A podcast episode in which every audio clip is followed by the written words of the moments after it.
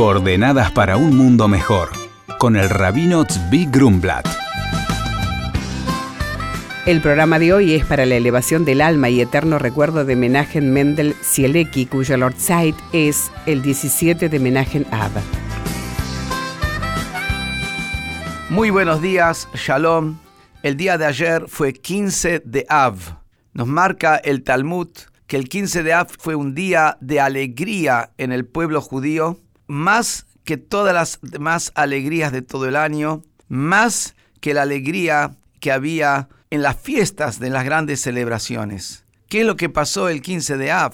El 15 de Av fue el día en el cual hubo varios sucesos a lo largo de la historia del pueblo judío donde se logró reunificación, donde se logró reunidad del pueblo. El 15 de Av también viene a continuación del 9 de Av, como hablamos la semana pasada, que es el día más triste de la historia del pueblo judío, es el día que marca dos mil años de penuria, de sufrimiento y de persecuciones al pueblo judío. Y apenas seis días después tenemos el día donde no hubo mayor alegría en la época del templo que el 15 de Av. ¿Cómo encaja este, digamos, este contraste y este salto tan abrupto de la caída más grande 9 de Av a lo que es la mayor alegría en el 15 de Av?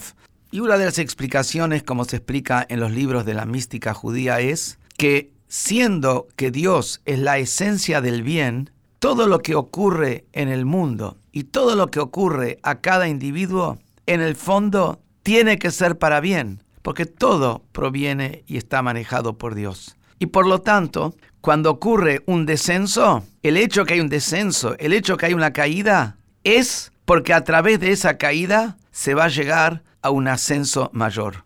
Esta es una regla que una persona tiene que tener clara en su vida personal. Que toda caída, todo momento difícil es con el objetivo de llegar a algo mejor. Por eso es que Dios lo manejó así. Y acá también ocurre lo mismo con el concepto de la destrucción del templo de Jerusalén, que seis días después, porque justamente tuvimos una caída tan grande con el día del 9 de Av, es que vamos al 15 de Av, Tu Beav, Hamishazar Beav, que no hubo días de alegría para el pueblo judío como este día.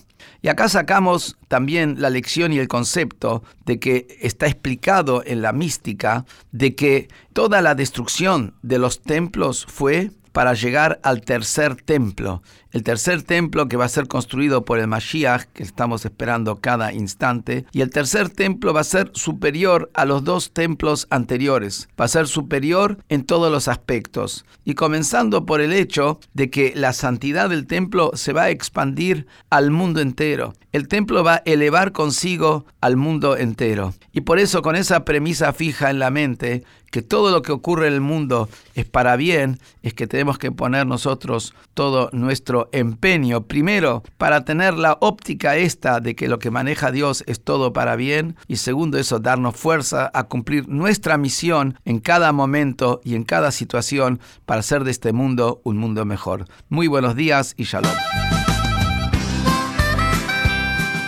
Hola Rabino, soy Felipe. Quisiera saber en qué consiste el ritual de la santificación de la luna.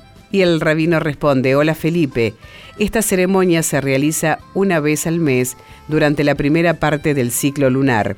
Se dice al aire libre por la noche e incluye una bendición, selecciones de salmos y otras oraciones. A menudo es seguido por un baile alegre.